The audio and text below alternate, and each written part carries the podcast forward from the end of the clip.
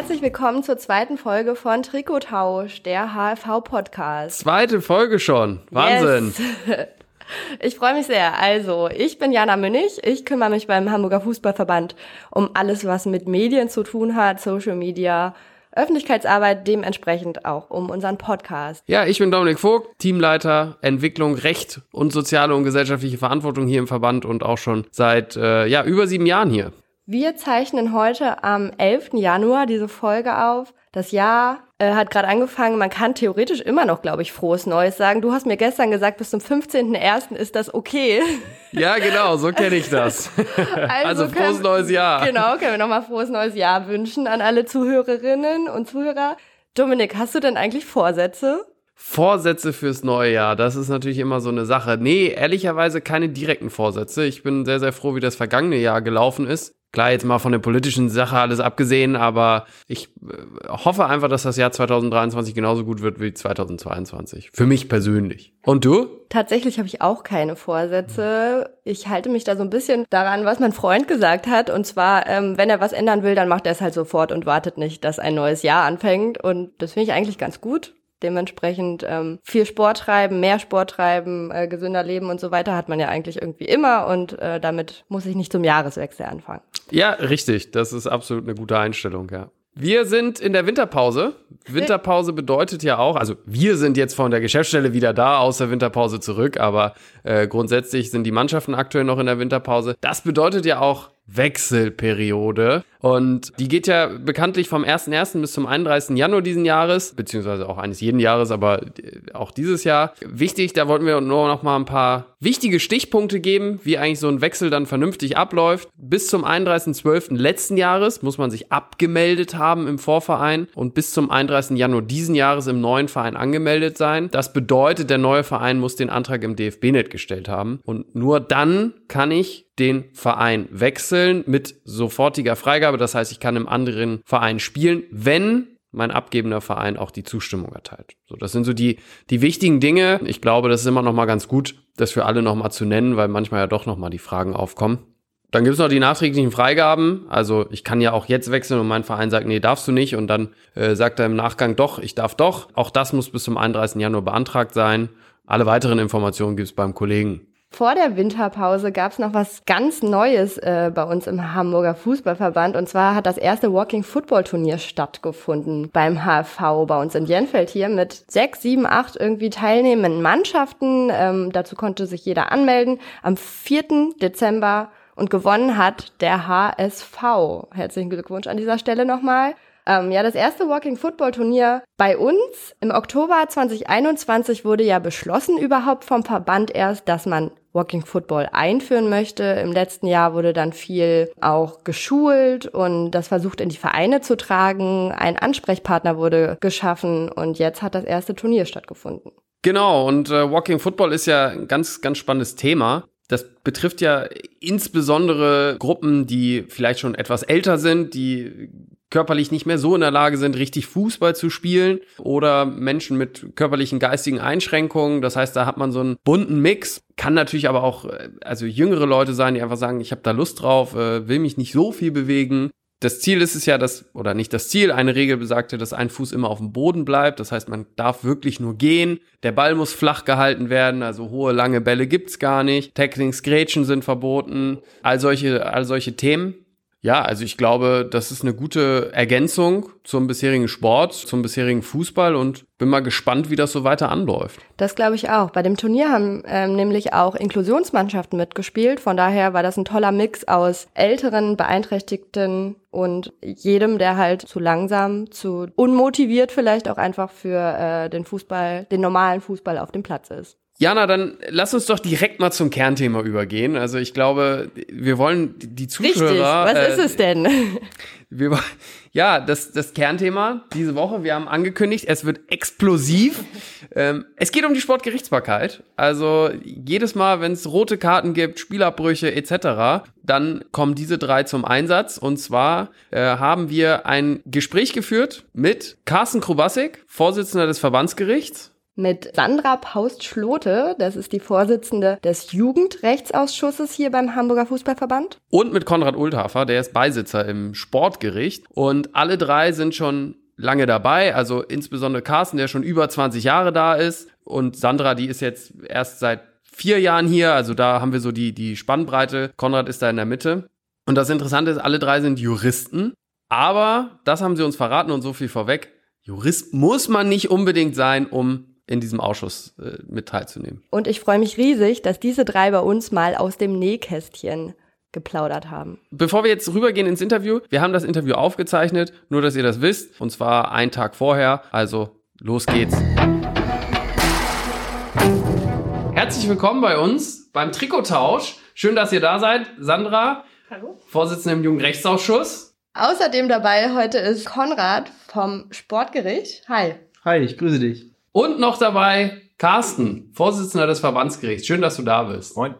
Sportgerichtsbarkeit ist ja irgendwie so ein relativ hoch gesehenes Thema, was man dann immer sieht. Ich habe eine rote Karte, jetzt muss ich zum Sportgericht. Warum hat man eigentlich Lust auf Sportgerichtsbarkeit? Warum macht man da freiwillig mit? Das ist ja auch ein Ehrenamt für euch. Also ich habe mitgemacht ähm, aufgrund meiner beruflichen äh, Ausbildung als Jurist. Als Fußballer war ich ähm, so schlecht, dass es sowieso nicht gereicht hat. Ähm, deswegen in der Schiedsrichterei, da lief es ein bisschen besser und dann bin ich angesprochen worden, ob ich beim Jugendrechtsausschuss mitmachen möchte und war ja vorher im BSA Ost als Ausbilder mit tätig, als Lehrwart und da hatte ich eigentlich äh, viel mehr Lust zu. Deswegen habe ich angefangen und das macht mir immer noch Spaß, auch wenn natürlich in Einzelfällen äh, mal Sachen auch unangenehm sein können. Dem kann ich auch nur zustimmen. Also bei mir war es auch natürlich die berufliche Herkunft, die das Ganze so ein bisschen natürlich ein bisschen mit unterstützt hat. Aber ich fand es schon immer total spannend, auch wenn man irgendwas gelesen hat, so irgendwelchen Fällen, die sich im Sport erreicht, äh, ereignet haben. Was steckt da eigentlich hinter?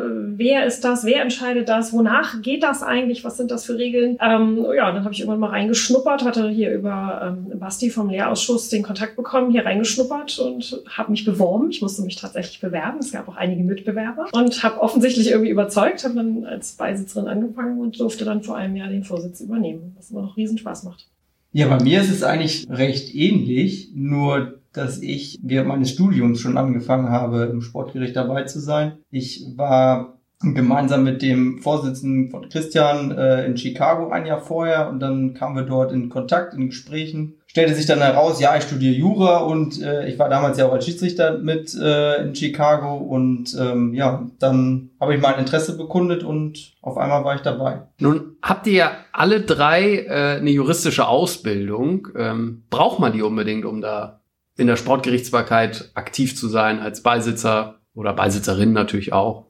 Also unbedingt brauchen würde ich jetzt nicht sagen, aber es hilft natürlich ungemein, weil wenn man sich die Rechts- und Verfahrensordnung anguckt, mit der wir ja ganz viel arbeiten müssen, auch die ist schon anderen Verfahrensordnungen sehr ähnlich. Und dieses Grundverständnis einfach mitzubringen, wie, wie entscheidet man eigentlich, was sind da so die Faktoren, die da auch eine Rolle mitspielen, wo finde ich denn dazu was, was sind sonst noch so Kriterien, natürlich auch wenn es gerade bei uns vielleicht auch mal um die Frage geht, wie hoch fällt dann so eine Sperre aus, was sind denn so Faktoren, die da eine Rolle spielen, ist es schon unglaublich hilfreich, wenn man einfach diesen Hintergrund auch hat. Das heißt also, theoretisch dürften auch Nicht-Juristen in unserem Verbandsgericht oder in den Gerichten, die wir haben als Verband, sitzen und äh, diese Entscheidungen treffen. Ich finde das sogar ganz wichtig, okay. dass auch Nicht-Juristen dabei sind.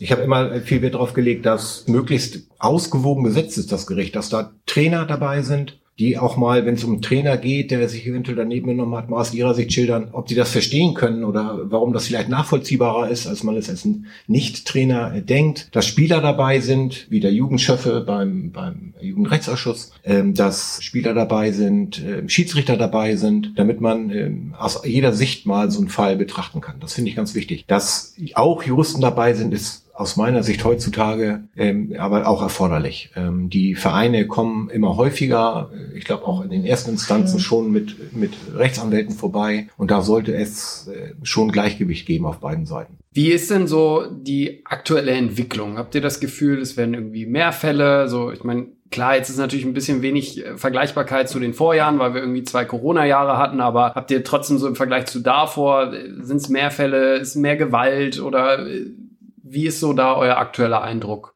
Vielleicht lieber die erste Instanz. ähm, mehr Fälle würde ich jetzt gar nicht unbedingt sagen. Was uns zunehmend tatsächlich beschäftigt, sind ähm, Beleidigungen ähm, sowohl Spieler untereinander, aber insbesondere auch in hohem Maße Schiedsrichterbeleidigung. Das macht teilweise, wenn ich meine, ich habe hab ja auch viele Sachen, die ich dann alleine entscheiden darf, als Einzelrichterin, als Vorsitzende. Das ist manchmal bis zu einem Drittel der Fälle, die ich dann pro Woche auf dem Tisch habe. Und das ist mir persönlich einfach auch viel zu viel. Das soll nicht sein, das darf nicht sein. Wir wollen alle gut miteinander umgehen. Gewalt würde ich, ja, es kommen immer mal wieder Gewaltfälle vor aus den verschiedensten Motivationen und Situationen heraus, aber ich kann jetzt für mich nicht feststellen, dass das irgendwie mehr geworden ist. Ansonsten würde ich Carsten aber auch zustimmen, was das angeht, dass doch häufiger jetzt auch mal Rechtsanwälte irgendwie oder Rechtsanwältinnen mit auftauchen ähm, und da richtig versuchen, so einen Prozess draus zu machen. Das fällt schon ein bisschen auf. Du sprichst da jetzt nur für den Jugendbereich, richtig? Genau, das ist der Jugendrechtsausschuss. Für die anderen kann ich es natürlich genau. nicht beurteilen, die meinen müssten natürlich selber was dazu sagen. Genau, wie sieht das denn im, im Erwachsenenbereich aus? Also ich ähm, kann mich den Worten eigentlich auch nur anschließen und mir ist jetzt im Erwachsenenbereich auch nicht keine großen Veränderungen aufgefallen. Klar, durch die Corona-Zeit ähm, waren natürlich auch weniger, weniger Spiele, kaum Spiele, manchmal viele ausgefallen. Also es war deutlich weniger an, an Vorfällen. Aber jetzt, wo das langsam wieder angelaufen ist, ähm, ist mir persönlich, äh, sind mir zu den Vorjahren davor jetzt keine Unterschiede aufgefallen. Wie sieht denn so die Arbeit aus, Konrad? Sag doch mal, also wie viele Fälle habt ihr denn da so im, im Erwachsenenbereich ungefähr pro Woche, beziehungsweise wie viel verhandelt ihr? Also ich kann es am besten eigentlich in der Zeit äh, darstellen. Also wir treffen, beginnen meistens um 18 Uhr, ist so die erste Sitzung und äh, in den seltensten Fällen sind wir eigentlich vor 21 Uhr fertig. Also das ist so die zeitliche Spanne, die wir, mit denen wir uns da auseinandersetzen müssen. Das sind, hängt auch immer wirklich von Fall zu Fall ab. Also wir haben manche Fälle, die lassen sich relativ schnell äh, eine Entscheidung zuführen. Manche brauchen natürlich deutlich länger Spielabbrüche, die, wo der Sachverhalt einfach komplexer ist, wo mehrere Zeugen eventuell angehört werden müssen und auch mehrere Vorgänge einzeln aufgeklärt werden müssen. Aber ich schätze, wir sind so bei zehn Vorgängen sind es bestimmt jede, jede Woche, die wir zu verhandeln haben. Aber über die Anzahl an Platzverweisen, da seid ihr, glaube ich, besser informiert, wie viel da tatsächlich pro Woche auftaucht. Ich kenne tatsächlich aus meiner Tätigkeit nur das, was wir mittwochs verhandeln. Sandra, sind das im Jugendrechtsausschuss, also im Jugendbereich weniger oder ungefähr gleich viel? Ihr tagt ja weniger, ihr tagt ja, glaube ich, gar nicht in den Ferien, ne?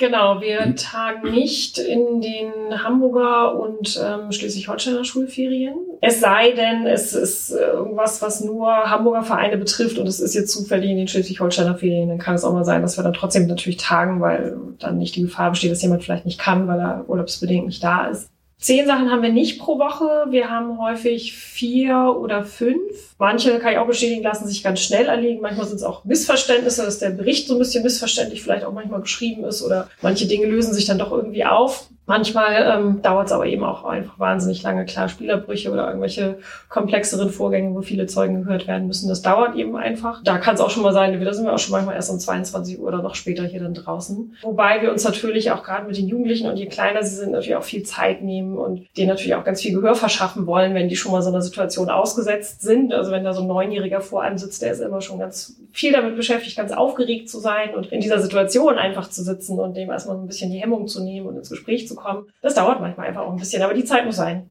Carsten, du hattest ja schon gesagt, das muss vorhin die Erstinstanz beantworten. Das hattest du natürlich so suffisant gesagt, aber da, da ist ja ein wichtiger Satz mit drin. Du bist ja in der zweiten Instanz, also dem Verbandsgericht. Was ist eigentlich der Unterschied zwischen der ersten und der zweiten Instanz für alle, die das vielleicht zum ersten Mal hören? Aus praktischer Sicht hat das Verbandsgericht erstmal den Vorteil, dass es viel weniger Arbeit hat. Die ersten, die ersten Instanzen machen ihre Arbeit so gut, dass von den ungefähr 700 Fällen, wenn ich das letzte Saison richtig im Kopf habe, ich kriege die Verfahren ja immer schon mit dem Aktenzeichen, dass die erste Instanz erst noch gar nicht kennt, weil das erst beim Urteil ähm, angelegt wird und ungefähr 450 beim Jugendrechtsausschuss. Und wir hatten im letzten Jahr, ich will jetzt nicht lügen, vielleicht 20 Verfahren. In dieser Saison wird es mutmaßlich auch nicht mehr werden. Das heißt, äh, das ist der weitere Vorteil, wir bekommen schon einen gesamten Verfahrensablauf mit den Protokollen der Verhandlungen in der ersten Instanz, mit dem Urteil. Dann wird eine Berufung eingelegt, die muss begründet werden. Dann wissen wir schon, wo die Berufung hingeht, äh, welche Zeugen man vielleicht hören muss, ob man eventuell doch noch ein Video sich ansehen muss und, und, und. Und ein weiterer großer Vorteil in der zweiten Instanz ist, dass wir eben alle informiert sind. In der ersten Instanz, die Beisitzer hören nicht immer, aber doch regelmäßig den Fall zum ersten Mal in der Verhandlung. Ähm, wir wissen schon, was vorgefallen ist, was jemandem vorgeworfen wird und können uns dann darauf konzentrieren. Und alle wissen das. Alle ähm, Richter im Verbandsgericht können da mitmachen, haben ihre Fragen. Ähm, das ist ein großer Vorteil. Deswegen also zeitlich gesehen, auch wenn wir viel weniger tagen als die das Sportgericht oder der Jugendrechtsausschuss, äh, sind die Verhandlungen uns auch nicht kürzer, sondern häufig werden die Vereine erst nach der ersten Verhandlung in der ersten Instanz schlau wie man es eigentlich machen müsste, dass die ihre Zeugen selbst bringen müssen. Da denken die meistens nicht dran, obwohl in der Ladung das dick und fett steht. Und dann bringen die die alle in der zweiten Instanz mit, so dass wir also auch, ähm, wenn wir nur eine Verhandlung haben, durchaus mal drei, vier Stunden hier sitzen und dann nur diese eine Verhandlung haben. Das heißt, wir können uns für einen einzelnen Fall auch viel mehr Zeit lassen, als, als es in der ersten Instanz äh, möglich ist. Wenn man da fünf oder sechs Verhandlungen oder beim Sportgericht zehn Verhandlungen hat und jede würde zwei Stunden dauern, dann ist es ein Vollzeitjob geworden. Wobei wir es tatsächlich ein bisschen anders handhaben, als du es eben geschildert hast. Also die Sachen, die wir in die Verhandlungen nehmen, die bespreche ich vorher auch mit den anderen, damit die schon mal ungefähr wissen, worum es geht. Ob dann immer alle dabei sind, ähm, später wieder in der Verhandlung, die auch bei der ersten Besprechung dabei waren, aber die sind nicht so ganz unvorbereitet und häufig mache ich es auch, bevor wir dann in die eigentliche Verhandlung gehen, dass ich nochmal kurz sage, übrigens, das ist jetzt der und der Fall, der jetzt kommt, dass die nochmal so ein bisschen wieder in die richtige Spur gebracht werden, wo es hingeht. Aber ganz, ganz grundsätzlich ist es natürlich so, dass die zweite Instanz dafür da ist, wenn jemand mit der ersten instanzlichen Entscheidung unzufrieden ist oder dort Fehler erkannt hat, dass er das natürlich einer Überprüfung innerhalb des Verbandes noch zuführen kann. Das heißt, wenn ihr entscheidet, dann ist das nicht immer gleich abschließend, sondern man hat noch Möglichkeiten, gegen genau. eure Meinung gegen vorzugehen. Okay. Genau. Aber wie ist das eigentlich? Du hattest ja vorhin auch gesagt, ähm, ihr habt Verhandlungen aber es gibt ja auch noch mehr rote Karten. Ihr verhandelt nur zehn Dinge, da sind ja nicht nur zehn rote Karten am Wochenende, äh, sondern manchmal, angenommen, ich habe mich jetzt am Wochenende irgendwie so daneben benommen, dass ich eine rote Karte kriege äh, und dann kriege ich plötzlich eine schriftliche Entscheidung. Warum, wie passiert das denn? Warum hört man mich denn nicht an? Kein Bock? Zu viel? Also es gibt manche Sachverhalte, die sind relativ einfach, weil das, das Handlungsgeschehen ist nicht so umfangreich und da sind wir der Ansicht, dass wir das anhand des Berichtes, der uns der Schiedsrichter zur Verfügung gestellt hat über das Spiel, über diese, über die rote Karte, dass wir darüber eine Entscheidung in einem gewissen Rahmen treffen können. Es bleibt natürlich auch bei den Entscheidungen immer die Möglichkeit, auch einen Antrag auf mündliche Verhandlung zu stellen. Das heißt, die Entscheidung ist letztendlich nicht in Stein gemeißelt, sondern es kann eben auch zu einer mündlichen Verhandlung noch führen oder noch werden, wenn der Betroffene mit der Entscheidung nicht einverstanden ist. Muss ich dafür was bezahlen oder? Nein. Komisch gucken reicht nicht, man sieht dich nicht.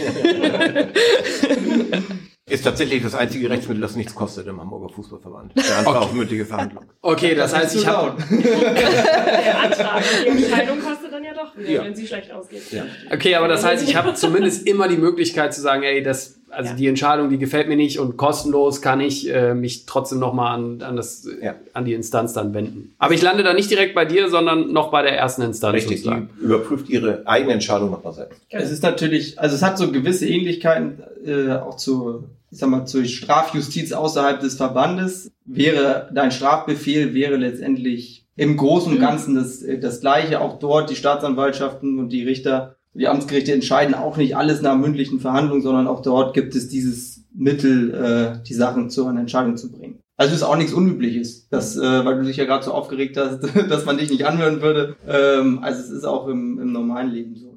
Ja, ich versuche einfach immer nur so die Perspektive auch der, der Betroffenen dann einzunehmen. Und äh, da ist ja schon auch, dass bei uns auch die Fragen also dann ja auch ankommen, ey, wie kann denn das sein? Warum hört man mich denn nicht an? So, ähm, und das versuchen wir einfach dann auch den, den Hörern und Hörerinnen einfach ein bisschen näher zu bringen. Weil um das auch nochmal deutlich zu sagen, genau, ich, ich kenne natürlich die Zahlen. Ähm, also es sind schon so knapp 1800 Fälle, die da im Jahr durch das Sportgericht nur laufen, ähm, muss man sagen, also in einer normalen Saison. Wenn man da alles verhandeln würde, ich glaube, dann äh, bist du jeden Tag nur noch damit beschäftigt. Also von daher. Und es gibt ja auch viele Fälle, die mit der automatischen Sperre erledigt sind. Genau. Also genau. Das, ähm, das bedarf ja nicht immer etwas über diese automatische Sperre hinaus. Genau. Das ist, glaube ich, auch der Großteil der Entscheidung, die Entscheidungen in Anführungszeichen, ähm, wie die Verfahren zum Abschluss kommen. Nun gibt's ja, du guckst mich so an, nun gibt's ja auch äh, Vorwürfe, zum Beispiel Sportgericht oder die Gerichtsbarkeiten werden eingebildet, überhaupt nicht nah an der Praxis dran, äh, haben ja gar keine Ahnung vom Fußballspielen. Kann man dem was entgegensetzen? Habt ihr selber mal Fußball gespielt? Seid ihr so entfernt von der Praxis? Also ich glaube, ohne jetzt äh, für die anderen sprechen zu wollen, wir sind alle sehr, sehr nah an der Praxis. Und ähm, vielleicht ist es dem Umstand geschuldet, dass tatsächlich ein Teil der Verhandlungen über einen sehr kurzen Zeitraum, zumindest beim Sportgericht, ablaufen. Also man bekommt von uns Beisitzern oder vom Vorsitzenden ja nur zehn Minuten oder eine Viertelstunde. Also da kommt natürlich vielleicht nicht so viel rüber, wie man sich vielleicht Mhm. erhofft oder wünscht. Und ähm, ich glaube aber, dass wir alle, wie gesagt, sehr, sehr nah dabei sind, ob ich als Schiedsrichter oder äh, bei uns sind es auch Trainer, die ähm, jede Woche auf Fußballplätzen unterwegs sind. Ähm, also ich könnte eigentlich äh, für alle bei uns im Ausschuss sagen, ähm, dass sie, ich will nicht sagen, die ganze Freizeit dem Fußball widmen, aber es ist zumindest äh, der übergeordnete Teil. Ähm, und ich glaube, man sieht auch den einen oder anderen Beisitzer am Wochenende mal auf der einen oder anderen Sportplatzanlage. Ähm, von daher kann man da ja auch mal zum Gespräch kommen und dann wird man vielleicht merken, dass äh, wir doch ziemlich nah am Sport dran sind und nicht nur in unseren juristischen Denkweisen Korrekt, vertiefen genau. und äh, vollkommen ausgeblendet von allem anderen durch die Gegend laufen. Zustimmendes Nicken. Das heißt, ihr könnt dem total Absolut. zustimmen. Total. Also gerade auch der Jugendrechtsausschuss, da achten wir auch immer sehr drauf, dass wir eine quasi ausgewogene Mischung haben. Also wir haben ja auch Spieler dabei, wir haben Schiedsrichter dabei, wir haben einen Schiedsrichterobmann dabei. Ähm, gut, ich selber bin wahrscheinlich die praxisfernste, weil ich eben nur als Betreuerin unterwegs bin, aber das auch schon seit vielen Jahren und ich könnte da auch schon, glaube ich, diverse Bücher drüber schreiben, über das, was ich auf dem Platz und neben dem Platz erlebt habe mit, mit allen möglichen Menschen. Ähm, insofern finde ich schon, dass wir in der Lage sind, ähm, ja, das auch mit unseren Praxiserfahrungen unsere Entscheidung zu treffen. Und ansonsten, ja, der Vorwurf, das wäre ganz, und das ist uns natürlich auch aus unserem normalen Berufsleben nicht fern. Es ist nun mal in der Natur der Sache, dass wir auch missliebige Entscheidungen treffen. Die passen nun mal nicht jedem. Und wenn die Entscheidung jemandem nicht passt, dann ist das Gericht auch schnell mal doof. Das ist vielleicht auch schon die Antwort auf meinen nächsten Vorwurf. Man würde ja sowieso nur den Schiedsrichtern glauben. Also dem könnt ihr wahrscheinlich das Gleiche entgegensetzen.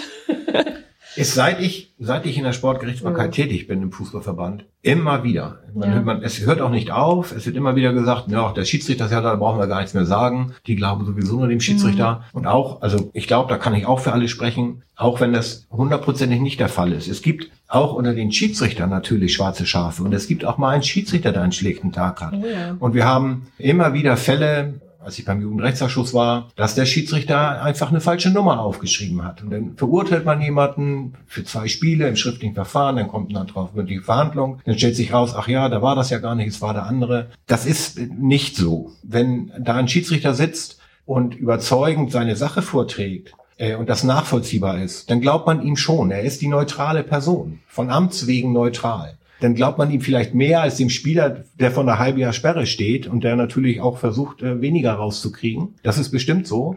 Aber wenn dann ein Schiedsrichter sitzt, äh, der schon gar nicht mehr weiß, ob das überhaupt der Spieler war, äh, und dann sagt, na ja, vielleicht äh, hat er ja doch den Ball getroffen und nicht den Spieler, dann muss man schon überlegen, ob man da in voller Gänze oder überhaupt dem Schiedsrichter folgt. Also ähm, bei mir hat es das nie gegeben, dass wir grundsätzlich gesagt haben, der Schiedsrichter hat das so gesagt, dann war das auch so.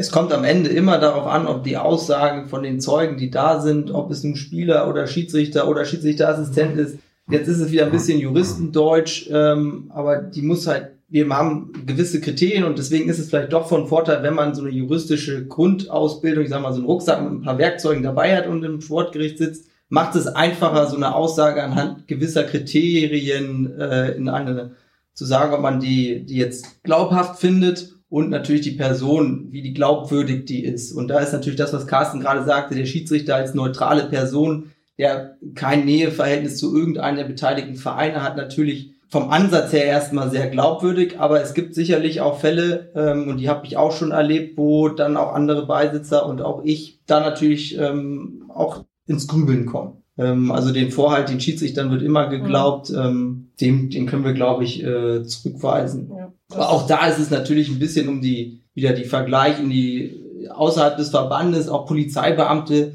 sind letztendlich auch nur Zeugen beim Strafprozess und die haben auch so eine gewisse ähnliche Stelle. Aber auch nicht jedem Polizeibeamten wird man alles von, vornherein glauben. Also die, das sind dieselben Hürden, aber ich glaube, sie gehen auch dort mit denselben Herangehensweisen an die Sache ran.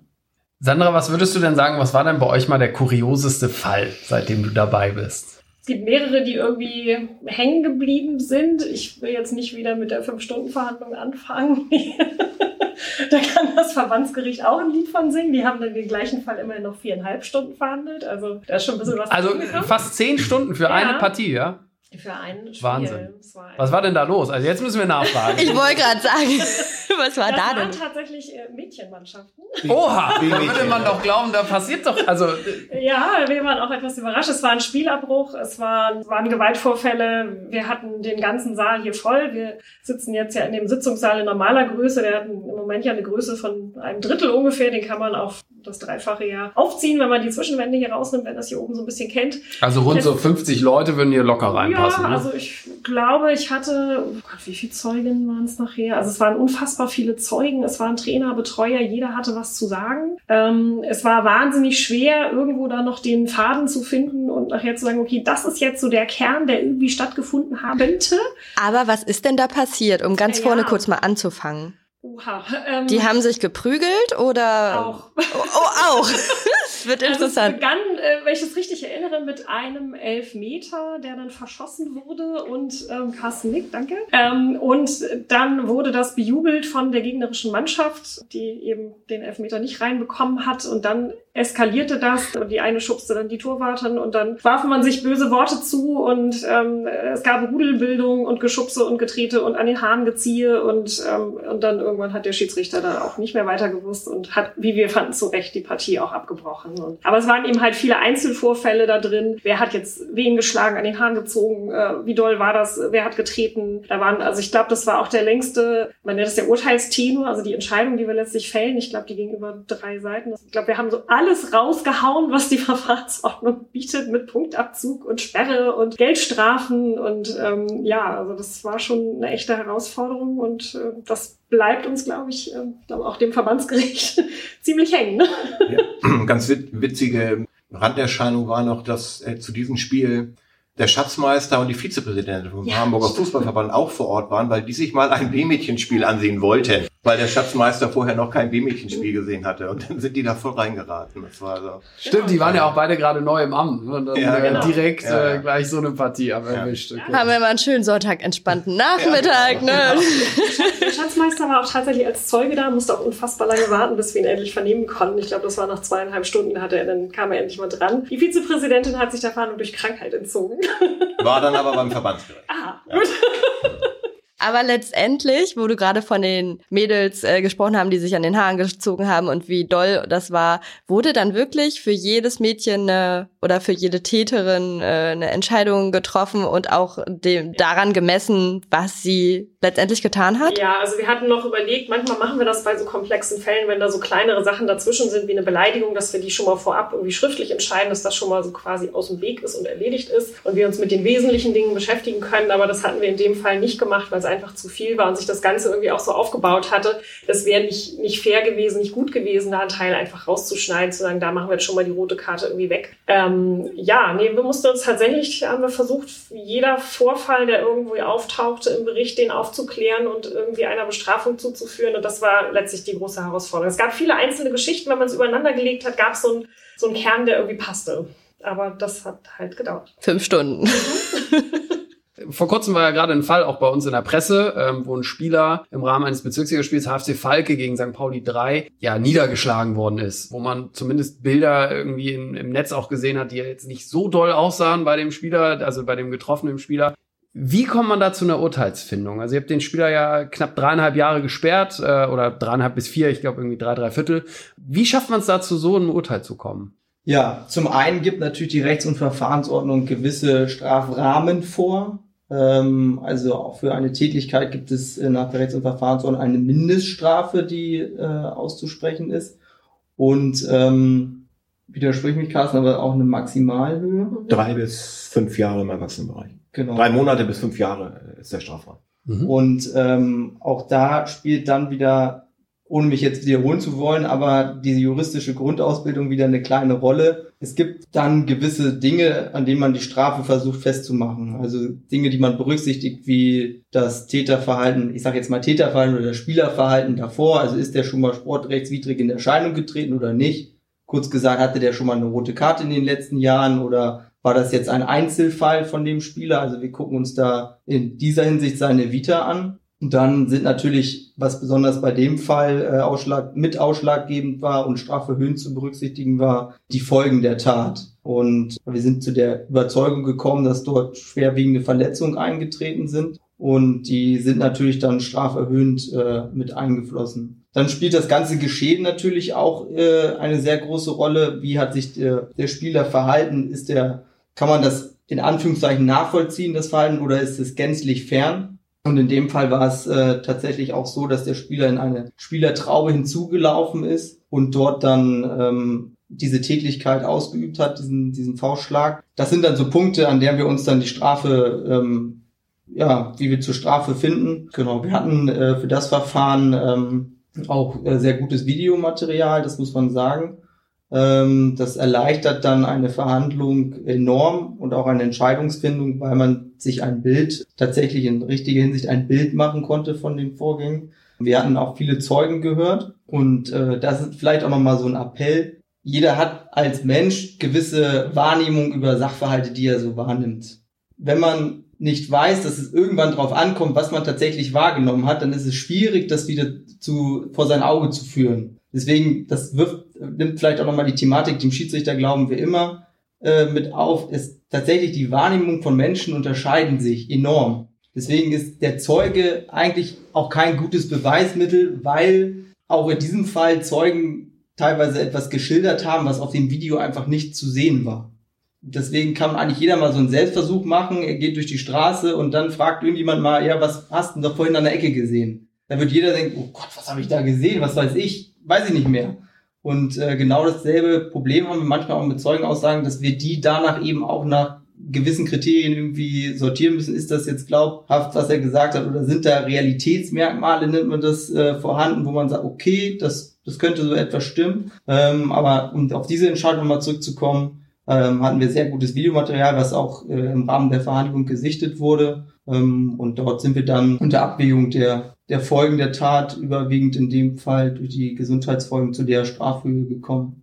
Okay, jetzt sagst du schon Video, jetzt bin ich irgendwie, keine Ahnung, ich hatte ein Spiel, ich habe vielleicht was gemacht und im Schiedsrichterbericht steht was anderes, es gibt aber ein Video davon. Ähm, das kann ich dann einfach dem Sportgericht zuspielen, oder? Ja, also Beweismittel sind grundsätzlich binnen einer Frist vor der Verhandlung dem Sportgericht ähm, zuzuführen und dann ähm, wird das als Beweismittel berücksichtigt. Ah, super. Das ist ja, ist ja gut zu wissen auch, glaube ich. Wichtig für die Zuhörer und Zuhörer. Das heißt, wenn ich ein Video oder nee, wenn ich auf dem Platz stehe, habe ich natürlich kein Video davon gemacht, aber wenn Freunde zugeguckt haben und mit dem Handy gefilmt haben, dann zählt das ganz normal als Beweismittel.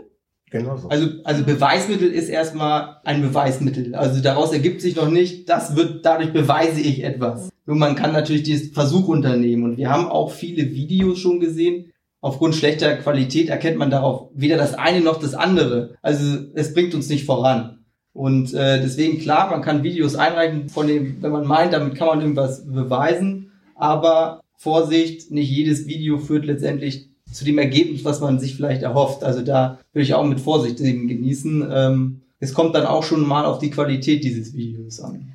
Und aber wenn ich mal andersrum daran gehe, ähm, wenn ich ein Video gemacht habe, was aber genau das Gegenteil beweist, mache ich mich strafbar, wenn ich das euch nicht zuspiele? Nee. oh Gott, vielleicht sollen wir es gar nicht hier öffentlich machen. Vom, vom normalen, ähm, vom öffentlichen Strafrecht her gesehen nicht. Es wäre, wenn derjenige, der das äh, vorenthält, eventuell als unsportliche Handlung zu werten äh, im Sinne unserer äh, Rechts- und Verfahrensordnung. Aber auch da gilt ja, wo kein Kläger, da kein Richter. Wenn niemand weiß, dass es das Video gibt oder es behauptet wird, dass es gelöscht wurde, dann haben wir da keine Eingriffsmöglichkeit.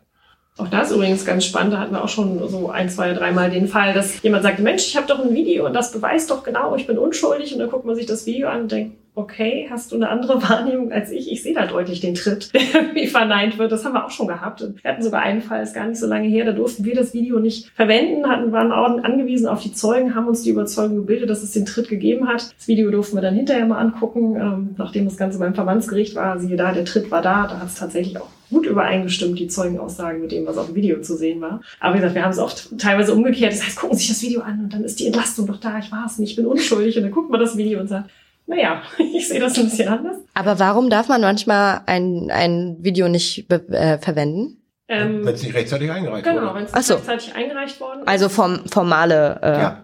Probleme einfach. Häufig sind es formale Probleme, dass die dann zur Behandlung mitgebracht werden und du guck mal, ich habe doch hier auf dem Handy und gucken Sie doch mal schnell. Und da sagen wir, dann müssen wir auch, ähm, weil die Verfahrensordnung das auch so vorsieht, nein, das dürfen wir nicht berücksichtigen, eben weil es zu spät eingereicht worden ist. Ganz wichtig ist aber an dieser Stelle aus meiner Sicht auch noch zu sagen, dass sämtliche Beweismittel natürlich immer in gewisser Hinsicht der Wahrheitsfindung dienen und wir sitzen da in unseren Sitzungen nur, um für uns die Wahrheit herauszufinden, was hat sich tatsächlich dort ereignet. Das ist unsere Aufgabe und da sind wir natürlich dankbar für alle Beweismittel, die irgendwie äh, vorgebracht werden können.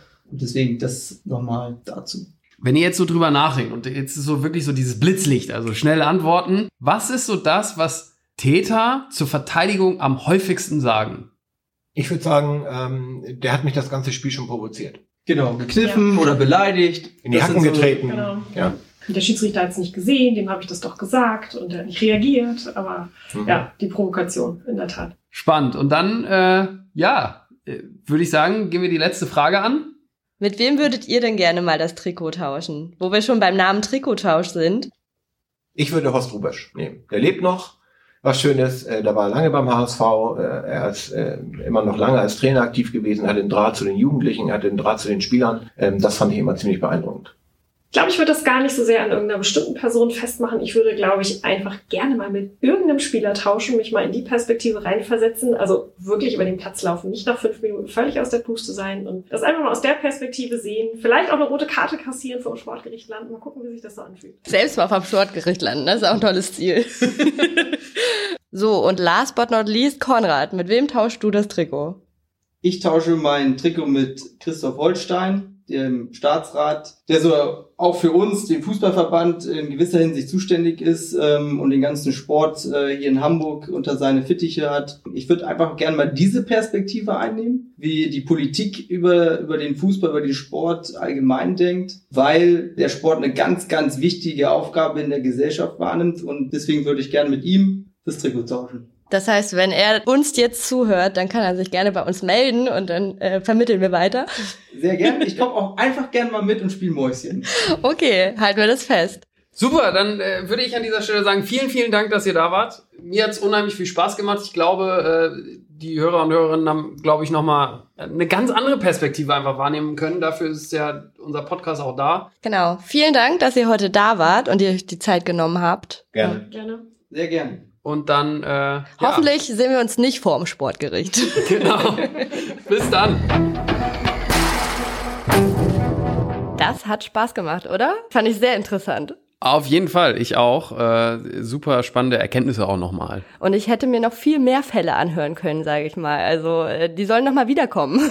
Bitte. Ja, auf jeden Fall. Und äh, ich glaube, es gibt bestimmt noch weitere Vorwürfe, die man denen auch entgegenbringen kann, äh, wo, ja, das ist auf jeden Fall ein spannendes Thema. Okay, weiter im Thema. Und äh, damit wir alle nicht vorm Sportgericht landen, gibt es Veranstaltungen wie die Fit für Fair Play Termine, die der Hamburger Fußballverband anbietet. Dabei geht es um Konfliktmanagement, also um den Umgang mit Konfliktsituationen für Mannschaften generell oder auch bei hitzigen Spielen. Wie gehe ich mit meinen Emotionen auf dem Spielfeld um oder auch daneben? Dominik, erzähl mal ein bisschen darüber. An wen richtet sich das Angebot genau? Also das sind Angebote für komplette Mannschaften. Das heißt, ich kann mich mit meinem Team dort anmelden. Das sind wirklich Präventionstage, dass man einfach lernt, wenn es vielleicht mal ein bisschen hitziger zugeht, wie reagiere ich richtig, ohne dass die Situation in Gänze eskaliert. Und das wird durchgeführt von unserem äh, Präventionsteam, Gewaltpräventionsteam, die das machen. Da gibt's drei Themenschwerpunkte. Einmal, das nennt sich konstruktives Konfliktmanagement bei heißen Fußballspielen einmal Wahrnehmungsstärkung sowie Bewertung der Wahrnehmung und dann auch noch einmal Teambuilding beziehungsweise Selbststärkung. Und unser Gewaltpräventionsteam ist da gut geschult und die werden, also die, die machen da super drei, also super Tage draus. Das geht dann immer einen Tag von morgens bis abends. Da hat man, glaube ich, eine ganz gute Zeit. Und das kann sogar beim eigenen Verein stattfinden, wenn ich richtig informiert bin, oder? Genau, das muss nicht unbedingt bei uns hier in Jenfeld stattfinden, sondern das kann auch äh, im eigenen Verein stattfinden. Und die Anmeldung ist ganz einfach. Man kontaktiert einfach unseren Kollegen Falk Schiller, der kümmert sich dann um alles weitere. Kommen wir direkt zum nächsten Thema, die Wahl zur Amateurin und zum Amateur des Jahres fand statt. Und da hat ja sogar eine aus Hamburg mitgemacht und ist Dritte geworden, Antonia Müller vom SC Condor. Jana, erklär doch mal kurz, was ist die Wahl zur Amateurin bzw. zum Amateur des Jahres? Das ist eine Wahl von Fußball.de, also vom DFB initiiert. Das kann, äh, diese Wahl findet jedes Jahr statt und man kann da auch Mannschaftskollegen, die man besonders toll findet, die es verdient hätten, ähm, Amateur des Jahres, Amateurin des Jahres zu werden, anmelden. Und tatsächlich hat es Antonia Müller aus Hamburg unter die fünf Finalistinnen im letzten Jahr, also für 2022 war natürlich die Auszeichnung geschafft. Dazu erstmal herzlichen Glückwunsch. Sie ist leider nicht erste geworden, aber hat einen tollen dritten Platz gemacht und hat Hamburg, würde ich sagen, sehr würdig vertreten. Ja, und ich finde Dritte für ganz Deutschland, also Richtig, auch da von mir aus deutschlandweit, ja. herzlichen Glückwunsch auf jeden Fall. Wer hat's eigentlich gesehen? Im Dezember, kurz vor Weihnachten, war überall in Hamburg an Bushaltestellen und öffentlichen Plätzen auf den Citylight-Postern unsere Schiedsrichterkampagne zu sehen. Hast du sie gesehen? Auf jeden Fall und zwar an gefühlt allen Ecken und Enden. Ich auch. Also irgendwie an einem Tag bin ich mal durch die Schanze gelaufen und habe direkt auf jedem Citylight-Poster, man muss noch einmal nur kurz an der Ampel warten und schon sieht man irgendwie an drei Postern unsere Schiris stehen. Das fand ich richtig cool. Ich auch auf jeden Fall. Und apropos Schiedsrichter, jetzt sind wir auch in einem etwas äh, größeren Block zum Thema Schiedsrichter, muss man ja auch sagen. Denn grundsätzlich zum Jahreswechsel finden auch immer Ehrungen in den Bezirksschiedsrichterausschüssen statt für langjährige Schiedsrichtertätigkeit in den Vereinen. Und da muss man mal besonders erwähnen, Klaus Mattis, Komet Blankenese, 70 Jahre Schiedsrichter, das ist ja Wahnsinn. 70 Jahre. das ist Mein älter Gott. als wir beide zusammen. Ja, so lange halten die meisten Ehen nicht. Also höchster Respekt. Aller Ehrenwert, auf jeden Fall. Allerdings sind da auch noch ganz viele andere ähm, geehrt worden, natürlich, die wir jetzt nicht nennen, aber die auch eine Schiedsrichtertätigkeit haben von 50, 60 Jahren. Und das ist ja auch schon grandios. Absolut und es ist auch alles auf jeden Fall aller Ehren wert, das muss man einfach ganz klar so sagen. Jeder Schiedsrichter ist wichtig, jede Schiedsrichterin ist wichtig und ja, wir freuen uns, dass die so lange bei der Pfeife bleiben. Außerdem fand gerade Anfang des Jahres das 32. Herbert-Kur-Turnier der Schiedsrichterinnen und Schiedsrichter Hamburgs statt. Am 8. Januar haben sich in Wedel unsere Schiedsrichterinnen und Schiedsrichter nicht an der Pfeife gemessen, sondern am Ball. Gewonnen hat der BSA Harburg. Herzlichen Glückwunsch an dieser Stelle. Glückwunsch, ja.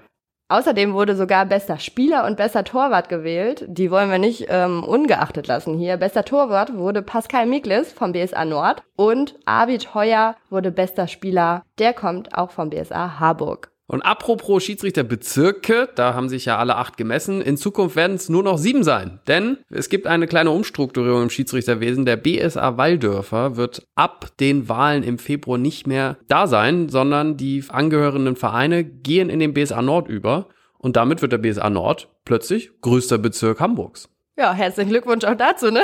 Genau.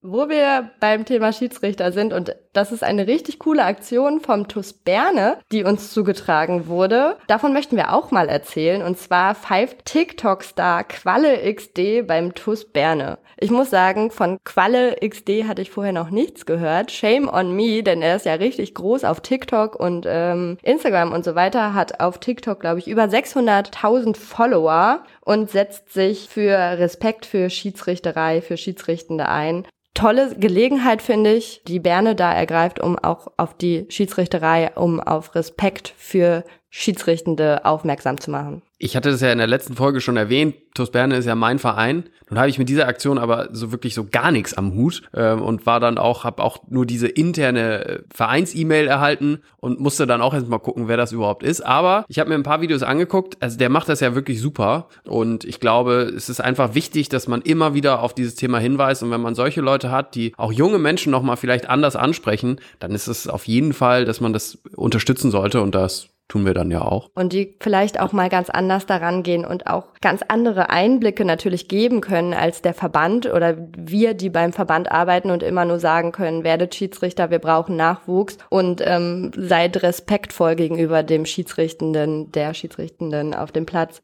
Tolle Sache, finde ich. Am 14.01. ist das Spiel schon. Eintritt ähm, ist ab 14 Uhr möglich, kostenlos und Anpfiff ist dann um 15 Uhr und ich glaube, es wird ein wahres Spektakel Jo. auf der Berner Anlage.